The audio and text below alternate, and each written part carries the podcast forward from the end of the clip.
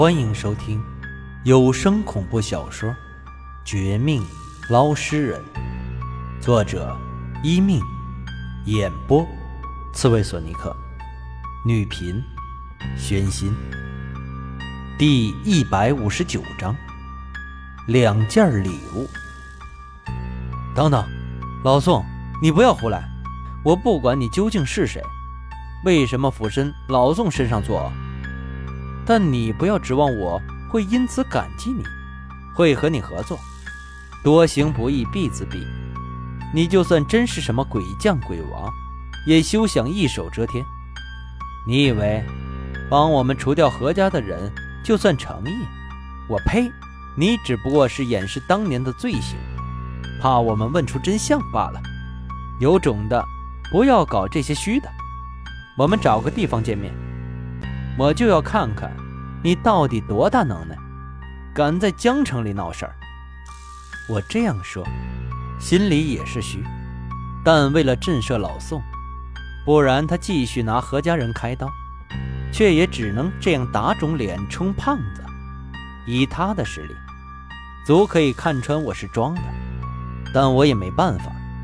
一年前，何七妹被这样的手法害死。的确很令人愤怒，想要替他伸张正义。但一年后，何大姐的死，并不意味着正义得到实现。相反，只要脑子不傻的人都知道，这是老宋借故讨好我，同时除掉何家知道真相的人的手段。他应该是想将何家人全部搞定。但可惜的是，何三哥更狡猾。提前回到看守所，躲过一劫。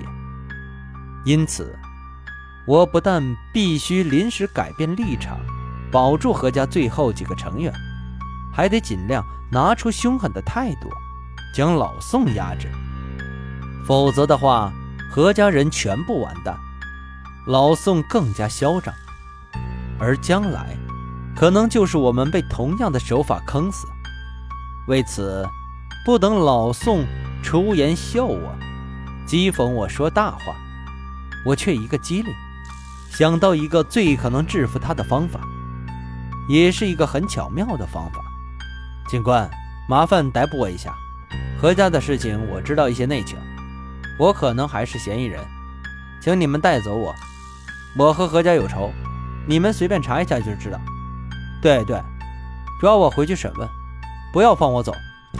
关键时刻，我突然走出人群，笑着向那些来自何家调查的警方走去，一边走一边故意做出自首的架势。心想，既然实力不如老宋，心机也不如他，更没有帮手，那就做出最让他不愿意的事儿。他不是想找我合作吗？那好，我自毁前程，让他空欢喜一场。绝对能打击这家伙的。见到我走出去自首，手机另一头的老宋果然愣了愣，然后暗骂。而对面的警官先是一愣，随后听周围人说，我貌似认识何三哥等人，之前还来过何家，也脸色一变，将我不由分说带上了警车。这时，我的手机被暂时扣押。但耳旁依然传来老宋的声音，他虽然还是那么嚣张，却比之前着急三分。王大师厉害呀，这一招毒，杀敌三千，自损八百，我服了。没想到你为了保护何家，居然舍得牺牲自己。不过你也不要得意，这一次是本座失误。但你休想就此躲开我！本座想要找的人，从来没有敢拒绝的。何家不可以，你也不可以，是吗？我怎么不信你敢公开露面，和警方作对呢？老宋，你要是真敢现场抢我，就不会眼睁睁看着我被带走。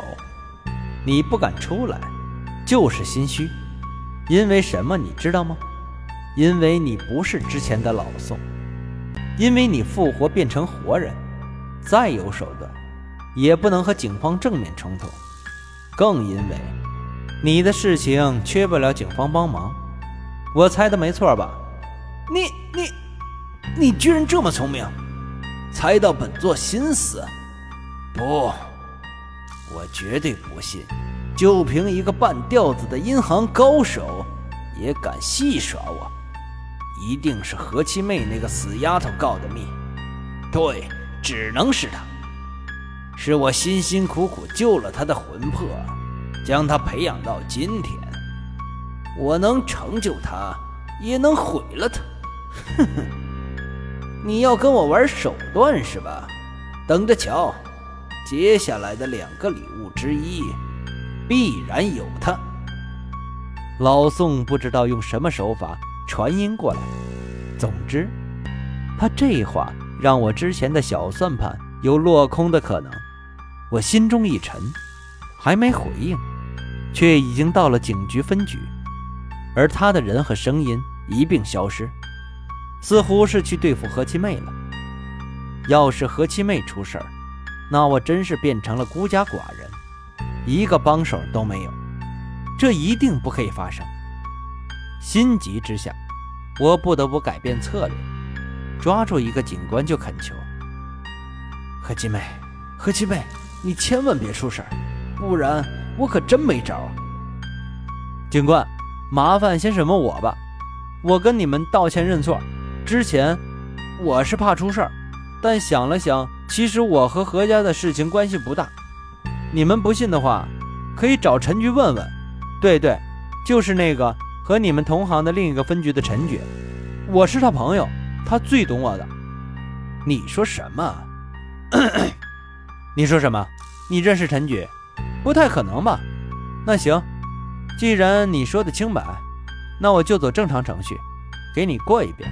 不过小子，以后不要再随便乱认自己有罪，不然我们警方也没那么多人力精力被你浪费，这也算违法，你懂不懂？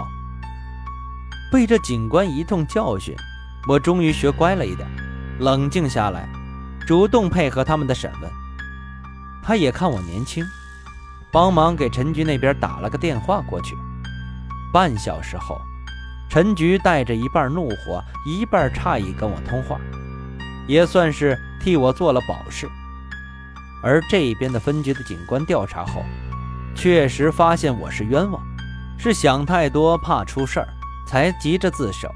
虽然有些无语和不高兴，但还是让我离开了。出去时。